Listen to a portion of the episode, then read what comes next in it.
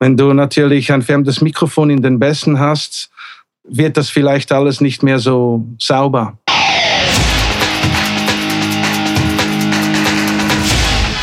Delamar, Musify Your Life. Willkommen zu Delamar Gitarre, dem Podcast zur Gitarre und ihren Seitensprüngen auf www.delamar.fm. Mein Name ist Henry Kresse und mit mir dabei sind heute ganz, ganz viele Leute, was mich ganz besonders freut. Ähm, und äh, mit dabei wären der Carsten. Hallo Carsten. Hallo Henry, hallo Leute. Yeah. Und dabei ist auch noch der Markus. Hallo Henry, hallo Pottlingers. You. Und der Benny ist auch dabei. Aloha. Yeah, schön. Und wir haben einen Gast aus der wunderschönen Schweiz. Hallo. Hallo, hier ist der Tom. Ja, Tom, stell dich mal kurz vor, würde ich sagen. Ähm, sag uns mal ein bisschen, wer du bist, was du machst und ähm, ja, dann Ja. hau mal rein. Okay, ich bin der Tom. Ich komme, wie man unhör, unschwer hören kann, aus der Schweiz. Ich bin äh, Musiker. Ich habe Musik studiert, äh, Bass als Hauptinstrument und dann noch Arrangement und Pädagogik. Ich besitze noch ein Mastering- und Mixing-Studio mit angeschlossenem Label. Und ja, live habe ich früher viel in Popbands gespielt.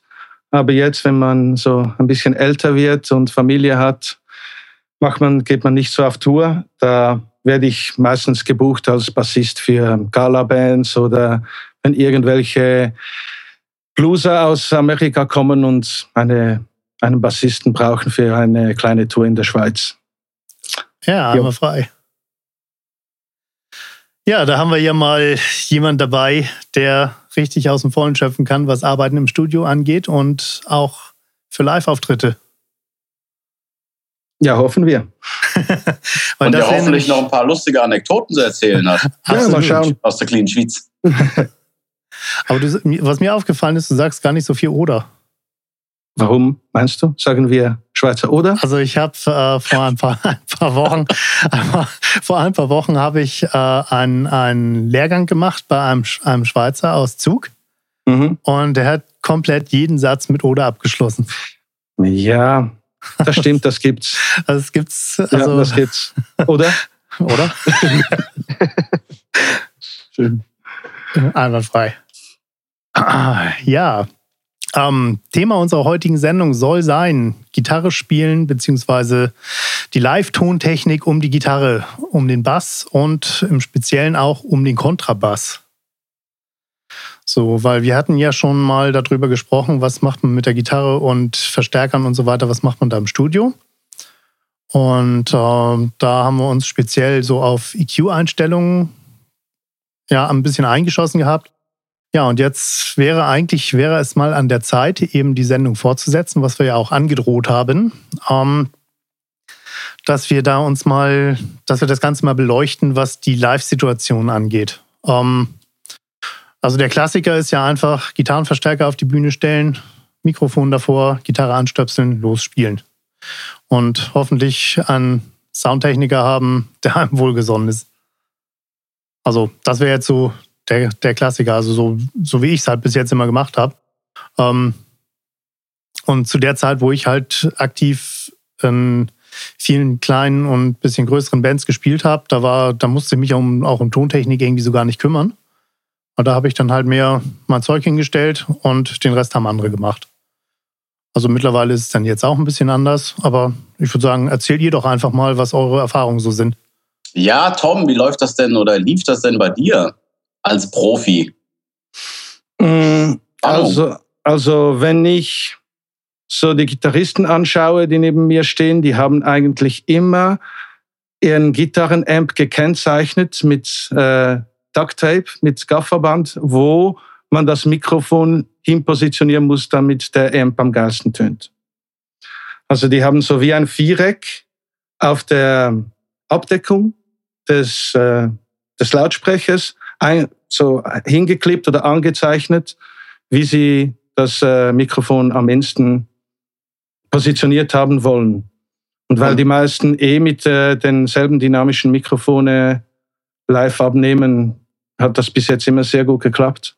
Das wäre jetzt gerade meine Frage gewesen, ob dann diese Position dann auch äh, für alle möglichen Mikrofone gelten, die dann gerade der Veranstalter irgendwie mit auf der Bühne hat oder ob das dann ganz spezifisch für ganz bestimmtes Mikrofon nur gilt?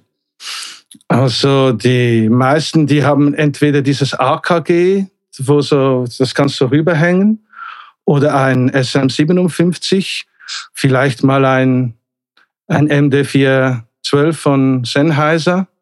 Aber eigentlich, äh, ich denke, dass der Raum selbst eine größere Rolle spielt als das Mikrofon. Ja, das glaube ich auch. Aber kurze Verbesserung oder ich nehme es jetzt mal raus. Ich glaube, das, was du meinst mit um Umhängen, das ist ein Sennheiser E906 oder 609. Genau, genau. Und das, genau. das andere, der andere Klassiker, den man ja auch gern für Toms und was weiß ich was alles benutzt, das ist das MD421, nicht 412. Ja, stimmt. Aber egal. Sennheiser, genau, genau. Anyhow, stimmt. nur dass es dann kein Durcheinander gibt. Genau. Ja, Tom, mal eine Frage. Ähm, habt ihr eigentlich auch ab und zu mal diese AKGs, äh, die P4 im Einsatz gehabt? Mm, Für, für, für live. Ja? Mm, Ich, das, das weiß ich nicht, da ich äh, eigentlich nie Front of House mache, habe ich mich eigentlich nicht so da, darum gekümmert, was für Mikrofone eingesetzt wurden. Das ist meistens die Aufgabe des Toninchs. Ah, okay. Das weiß ich eigentlich ehrlich gesagt nicht. Ja, Aber wenn du schon so Fragen stellst, was ist denn ein P4 und warum fragst du jetzt speziell danach? Ähm, das AKG P4, das ist ein dynamisches Instrumentenmikrofon, ist halt multi-einsatzfähig. Halt Drums, Percussion, Bläser, Gitarrenverstärker etc. Und wir haben uns da mal ein Dreier-Set davon gekauft. Und wir nehmen die immer so, einfach damit wir sie dabei haben, für Live-Auftritte mit. Und gerade bei, bei einer 4x10er Box, muss ich sagen, machen die eigentlich einen ziemlich geilen Sound. Sind auch recht preisgünstig, muss ich sagen. 75 Euro. Sieht für mich von der Form her halt nach so einem typischen Tom-Mikrofon aus. Mhm. Ja, sind halt ziemlich klein, aber die gehen halt von 40 bis 18.000 Hertz. Mhm. klingt ja Also, erstmal. also ihr, ne, ihr nehmt dann den Bass immer mit, äh, mit Mikrofon ab. Ähm, auch. Also es gibt, wir hatten halt schon Auftritte, wo der Bass halt wirklich bloß mit Mikrofon abgenommen wurde. Und wir hatten halt auch schon Auftritte, wo der Techniker gesagt hat, hier, Junge, stell eine DI-Box rein und fertig. Also, wie du schon sagst, das kommt dann wahrscheinlich dann auch auf den Tontechniker an. Ja, weil ich kann mir schon vorstellen, dass wenn du so ein Bassmikrofon nimmst, dass da die, der, die Bassdrum schon recht überspricht. Wenn du, wenn eh der Bassist neben dem Schlagzeuger ist. Also mir, bei mir kam es selten vor, die, die meisten wollen DI-Out. Mhm. Ja. Ja, das Auch, wäre. auch in Richtung Jazz würde mich interessieren. Ah gut, im Jazz ist das natürlich etwas anderes. Im Jazz, da, da spielst du nicht auf riesen Bühnen, da beschaust du meistens selbst mit deinem Equipment. Also der, also der, der Gesang, der kommt noch über, aber Ja, meistens beschaust du selber und ja, der, der Kontrabassist hat, sein, hat seine eigene kleine Anlage dabei, vielleicht eine 1x15er oder so. Ist alles Backline dann. Ja, ja, Mhm. Ja, genau. Kontrabass ist ja eigentlich so ein bisschen so das Stichwort. Das ist ja eins der, ja, sage ich mal, momentan nicht so gebräuchlichsten Instrumente in der popularen Musik jetzt so. Und ähm, das wäre halt schon mal interessant. Also ich habe jetzt keine Idee, wie man das irgendwie vernünftig, ähm, vernünftig auf der Bühne abnehmen kann, geschweige denn im Studio. Also im Studio finde ich ich sie jetzt nicht so schwierig. Da nimmst du zwei Mikrofone, eines posi positionierst du zwischen Brücke und F-Loch und das andere auf das Griffbrett mit einem gewissen Abstand natürlich.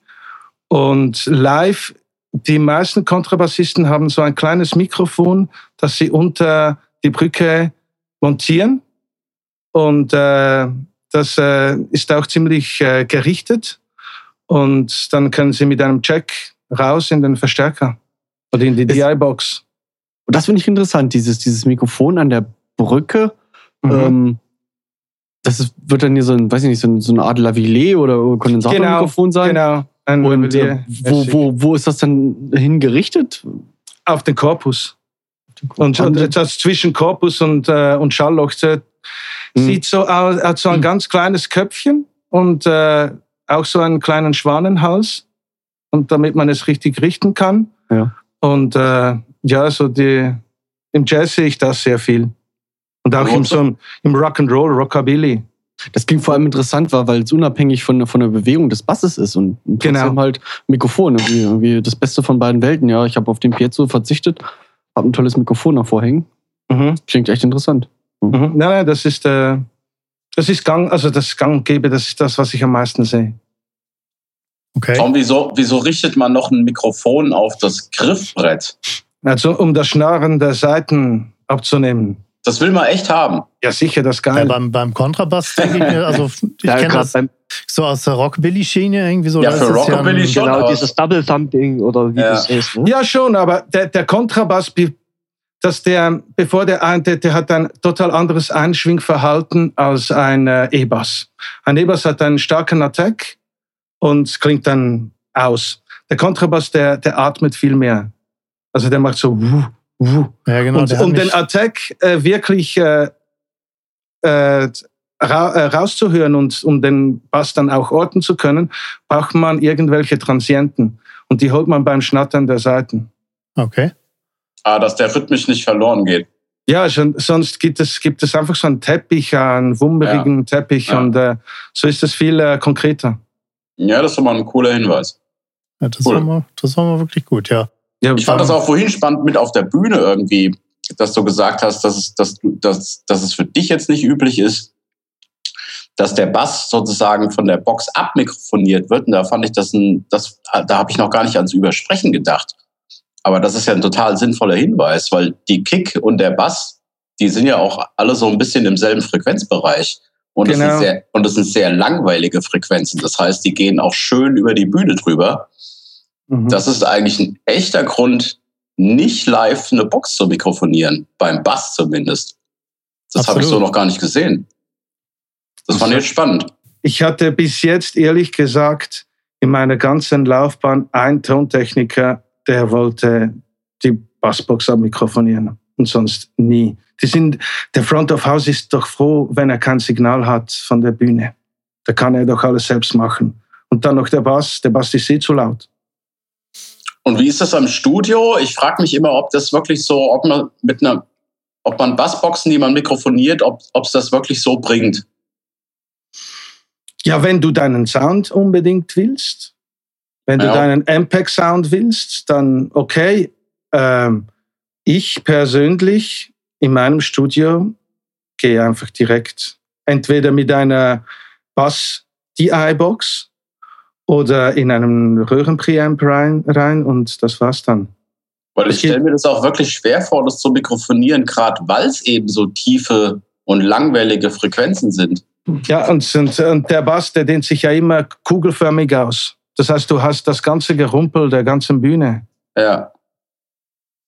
Wenn Ja, der so Sänger spannend. dann mit dem, mit dem, auf dem Boden stampft, auf die Bühne stampft und das Ganze be- beginnt zu schwingen.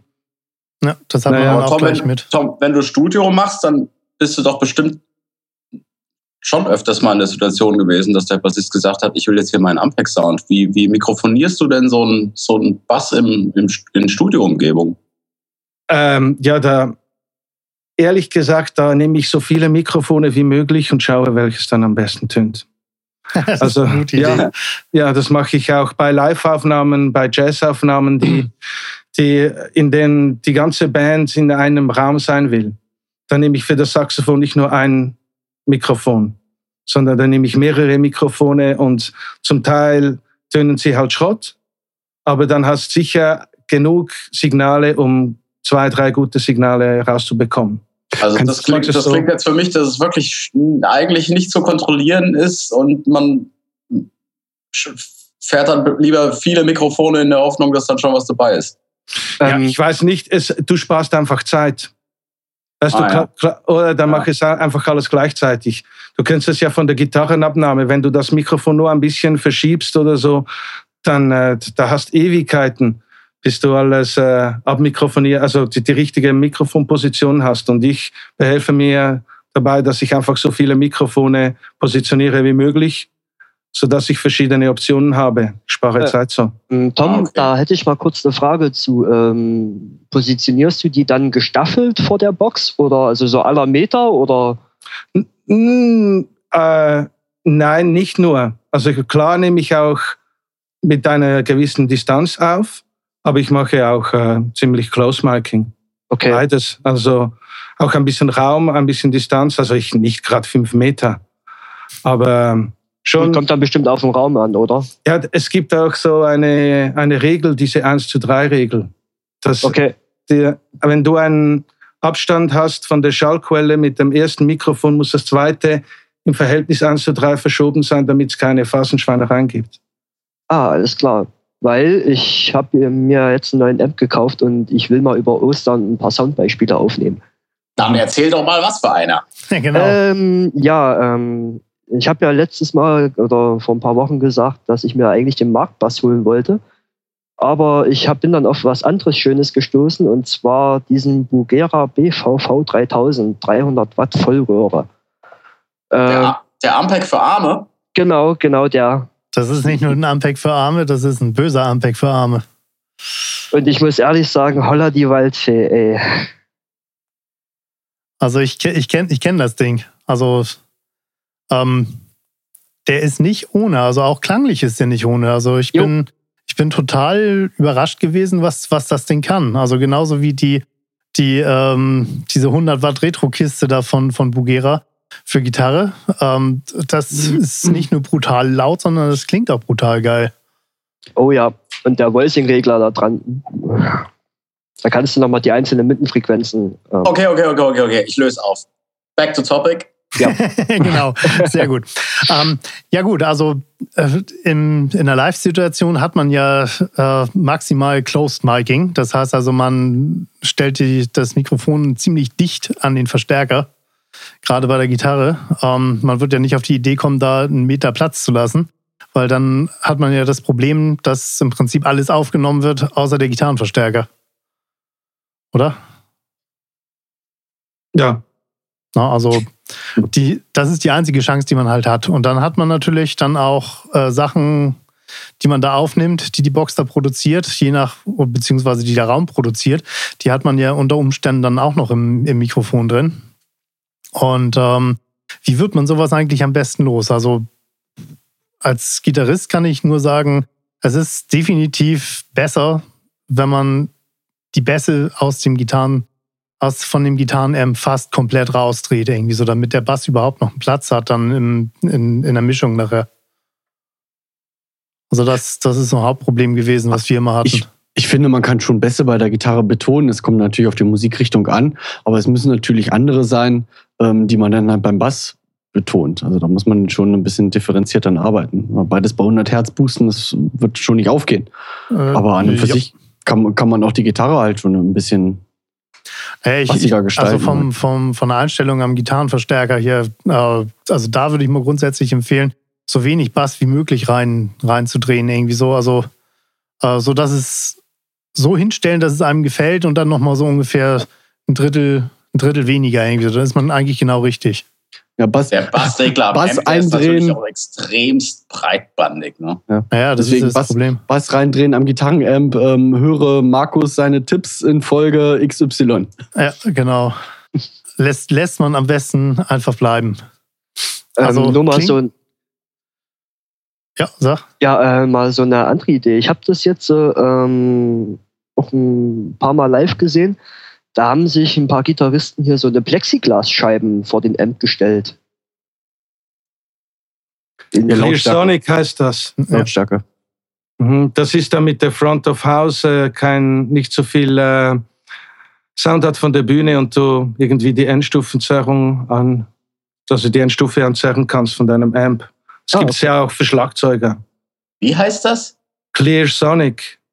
Clear Sonic. Ja, es sieht aus wie ein, es sieht dann aus, wie wenn du in einem Aquarium wärst. Ja, genau. so. Also Ja, das, ich, ich das sehe das immer bei diesen Bonner Massa-Fotos. Der hat das ja, immer vor, vor seinen ganzen Also Boxen immer dieses, dieses kleine Stückchen, kleine Stückchen Plexiglas kostet im Übrigen so entspannte 300 Euro und mehr. Ja, also wir, wir haben ähm, beruflich bei uns mal Plexiglas-Ausschussware gehabt. Die, das Plexiglas ist auch fast ein Zentimeter fett. Und das haben wir auch schon gebraucht für, ähm, für Studioaktionen, das Schlagzeug ein bisschen einzukesseln, beziehungsweise die Becken so ein bisschen abzuflachen. Und äh, das muss nicht unbedingt ähm, das, das High-End sein. Da, da kann man sich vielleicht auch was günstiger kaufen. Bei Plexiglas, bei Plexiglas. Aber wie soll das denn funktionieren? Weil das ganze Tieffrequente, das geht doch einfach durchs Plexiglas durch. Das geht Da durch. schottest du doch Mhm. nur die Höhen äh, mit ab, oder? Ja, ja, für Gitarrenverstärker reicht's ja. Und für Ja, die du Becken am machst, du Schlagzeug machst auch. im Prinzip dasselbe, Ja. wie wenn du, ähm, äh, wie heißt es hier, wenn, wenn, wenn man Sprache oder Gesang aufnimmt und das ist jemand, der macht so, so, so übelste Plop-Laute beim Sprechen.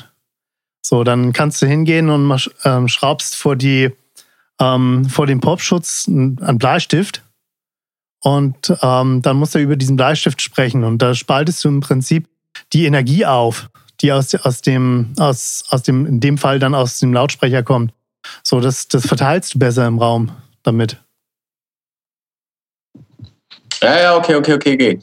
Nur weil ich neulich jemanden gehört habe, der hat irgendwie gemeint, der, der baut auch Sachen aus Plexiglas und da würde eigentlich erst ab drei Kilohertz reflektiert werden. Naja, es geht ja nicht um die Reflexion. Es geht einfach darum, den, die Energie aufzubrechen. Ah, Ja, okay. Also es geht nicht darum, irgendwie die Frequenzen zu bedämpfen. Also ist zumindest mein Verständnis von den Dingern, sondern eben die Energie äh, besser im Raum zu verteilen. Ja, gut, okay. Also korrigiere mich da jemand, wenn, wenn ich da was Falsches sage, aber das äh, wäre wär jetzt so meine, oder wäre ein, ein sinnvoller Ansatz. Also es- ich habe lange mal mit einem Schlagzeuger gespielt, der so eine Clearsonic-Wand aus Plexiglas um sich rumstehen hatte. Okay? Und äh, das, es, da ging es nur um den Sound von der Bühne, weil er war ein, La ein, lauter, ein lauter Schlagzeuger. Und wenn man in kleinen Clubs gespielt hat, dann war einfach, das war too much, die Becken und so. Hm. Und ähm, das ist ja auch das, was so extrem schmerzt, diese harschen Frequenzen oben aus. Ja. Ja. Naja, da, da bringt es dann halt schon, wie, Carsten, äh, wie Markus dann schon sagte, ähm, ab drei Kilohertz, so ab zwei, zweieinhalb, zwei, zweieinhalb Kilohertz fangen die Becken an. Und ja, da bringt es dann schon was. Also zumindest bedämpfende Frequenzen dann. Mhm. Okay. Ähm, ja, jetzt haben wir über den Kontrabass gesprochen, jetzt haben wir über Gitarren gesprochen. Und ja, bei dem Bass, da gibt es ja noch einige Möglichkeiten, was ähm, Bühnensound und Mikrofonierung da angeht.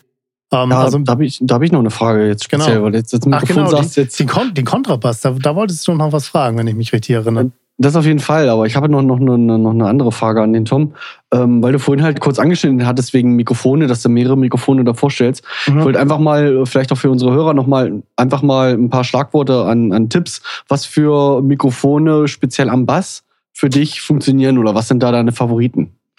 Äh, welche ich meistens sehr gute Erfahrungen habe, ist mit diesem äh, Mikrotech Gefell, Gefell UMT 71, glaube ich, heißt es. Du, kenne ich schon nicht, schon was gelernt. Uh, das sind Und das ganz, ist so- ganz das ist feine so- Mikrofone. Das ist so ein, äh, ein Ostblock Neumann. Aber die sind so cool. Mhm, Und, okay. äh, und w- w- dieses, äh, was habe ich letztens benutzt für Bässe? Ein Röde NTK. Das ist so ein Röhrenmikrofon.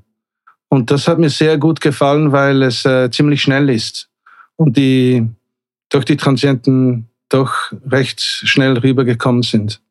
Mhm. Das und sonst habe ich noch, äh, gut, ich nehme auch Kleinmembranmikrofone, diese Neumann, ähm, diese 84er, diese kleinen, da habe ich so ein Stereopaar. 184er heißen die. KSM und ist das Genau, die KSM Genau, die KSM. Und äh, was mir an diesen einfach gefällt, sie sind so super linear. Und die kannst du auch ein bisschen weiter wegstellen. Und äh, ich finde, die bringen auch noch einen schönen Klang rein. Aber ich nehme zusätzlich immer noch äh, direkt über DI auf. Was ich vielmals auch mache, ist, ich nehme dann das Mikrofon und schneide die Bässe ab, so dass die, das Bassfundament von der DI kommt und nur die Färbung eigentlich vom Amp, von den Boxen. Achso, Ah, das ist clever. Charakter. Hm. Genau. Das ist auch keine, keine Bassphasenschweinereien. Genau, genau. Ja, das Genau. ist definitiv clever. Ja, ich habe mal einen, einen Fünfseiter Kontrabass bei mir im Studio aufgenommen. Und das war mein, mein erster akustischer, meine erste akustische Aufnahme von so einem ähm, Kontrabass. Und ich habe schon so rein intuitiv halt einen Großmembrankondensator ähm, so in Richtung, ja, so knapp unter den F-Löchern ausgerichtet und einen Kleinmembrankondensator aufs Griffbrett. Und hatte dann aber, ja, das haben wir auch halt nicht in den Griff gekriegt, halt relativ also Phasing-Probleme gehabt, ähm, weil der Bassist halt sich auch ähm, ja, bewegt hat. Und ich weiß nicht, habe ich die, die Mikrofone ähm, zu, zu nah dran gestellt. Ich wollte eigentlich schon einen relativ direkten Sound, weil der Raum vielleicht nicht unbedingt so für Kontrabass auch geeignet ist. Mhm. Ja, äh, du hättest vielleicht das, das Mikrofon mehr Richtung äh, Brücke stellen sollen. Ja, das, das ist ja genau das, was ich meine. Äh, für unsere Hörer, ich stelle das Bild dann auch nochmal rein, was ich da gemacht habe. Ähm, als ich das halt ausgerichtet hatte, ähm, war das Mikrofon natürlich auf seinem Hals gerichtet. Ah, okay. Und äh, ja, und durch diese Hin- und Herbewegung, also nicht nach vorne, sondern halt vom Hals her seitlich, ähm, ist das Mhm. immer rausgewandert. Also, weil wenn du mehr in der, ja, in, in der Vertikalen bleibst und mehr in, in Richtung Zentrum des Basses gehst, dann, äh, wenn er ihn ein bisschen dreht, dann macht das auch nicht so viel aus. Dann geht ja der Korpus nicht so weit weg vom, vom Mikrofon und kommt wieder näher. Weißt Mhm. du, wie ich meine? Mhm. Mhm. Und ähm, halt, wo der, der Sound wird von den Seiten zum Korpus übertragen über die Brücke. Und dort finde ich, dort findet der Sound statt, neb, nebst den Fingern, wo man, mit denen man spielt. Also darum richte ich das Mikrofon immer zwischen F-Loch und dem Steg, also dem, der Brücke aus. Mhm. Mhm. So, dass, äh, so kann es sich auch ein bisschen bewegen und es fällt nicht so ins Gewicht. Ja, ja. Okay. Cool. Ja, wieder viele, viele neue Sachen gelernt. Also gerade Kontrabass ist ja nicht so das Instrument, was man jeden Tag im Studio hat. War meine Mikrofonwahl so richtig gedacht, sag ich mal? Großmembran. Ja, denke ich schon. Für unten, dass ich da halt den, den Volumen, das Volumen kriege und äh, das, die, die Anschlagsgeräusche halt mit einem kleinen Membran Mhm. oben weg. Ja, ja, also vielleicht ist die, die meisten Leute meinen, dass ein Großmembran die Bässe besser abnimmt als ein Kleinmembran. Aber ähm, das würde ich so nicht sagen. Ähm, weil äh, das Großmembran ist schon träger, aber ähm, ich finde, das Kleinmembran macht sich äh, unten auch sehr gut, kannst es auch fast ein bisschen besser richten als das Großmembran. Und das Großmembran ist das, das, das färbt den Sound. Ich weiß nicht, ob das in den Bässen wirklich willst. Weißt du? Ah, okay. Weil Also der, zu, viel, zu viel Klang rein. ne? Ja. ja, weil der, der Bass, der sollte eigentlich, egal in, welch, in welchem Genre, ganz tief unten sollte der einfach clean sein. Eigentlich eine Sinuswelle wäre das perfekteste. Oder das trägt schön und verfärbt den ganzen Klang nicht. Wenn du natürlich ein färbendes Mikrofon in den Bässen hast, dann kann, ja, dann wird das vielleicht alles nicht mehr so sauber. Weißt du, was ich meine? Mhm. Mhm. Also den Charakter dann halt nur über die Höhen holen und möglichst sauberes ähm, Fundament. Bassfundament. Genau. Also unter 100 Hertz natürlich. Alles oberhalb ist für mich schon, das ist schon mit Frequency, oder? Hm. Für den sagen. Ja. Ja. Ja, damit wäre das quasi jetzt auch schon fast das Wort zum Sonntag. Ähm, ja, wir sind am Ende unserer Show angelangt. Ähm, schade, dass ich es jetzt ein bisschen abrupt unterbrechen muss, aber mehr Platz ist halt heute nicht. Ähm, ich bin sicher, wir können das bestimmt mal wiederholen, Tom, oder? ja, sicher gerne. Und dann werden wir uns mal ein bisschen interessantere Themen noch rauspicken, weil wenn wir jetzt schon so einen fachlich kompetenten Menschen hier haben, dann müssen wir denen auch ein bisschen was aus der Nase ziehen können. Auf jeden Fall. Oh ja. Ja, Ja, genau. und Von damit, Markus habe ich wenig gehört heute.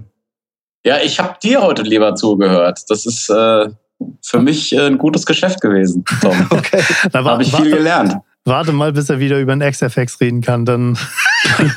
Ja, genau. Okay, ähm, also ich möchte mich gerne bei euch verabschieden. Und ja, ich würde sagen, macht's gut, Jungs. Macht's gut, Ja. Markus. Du auch, Henry. Tschüss, Pottlingers. Genau. Hau rein, Carsten. Ciao, Henry. Benny, quäl deine Nachbarn mit dem neuen Amp. Ich wünsche euch frohe Ostern.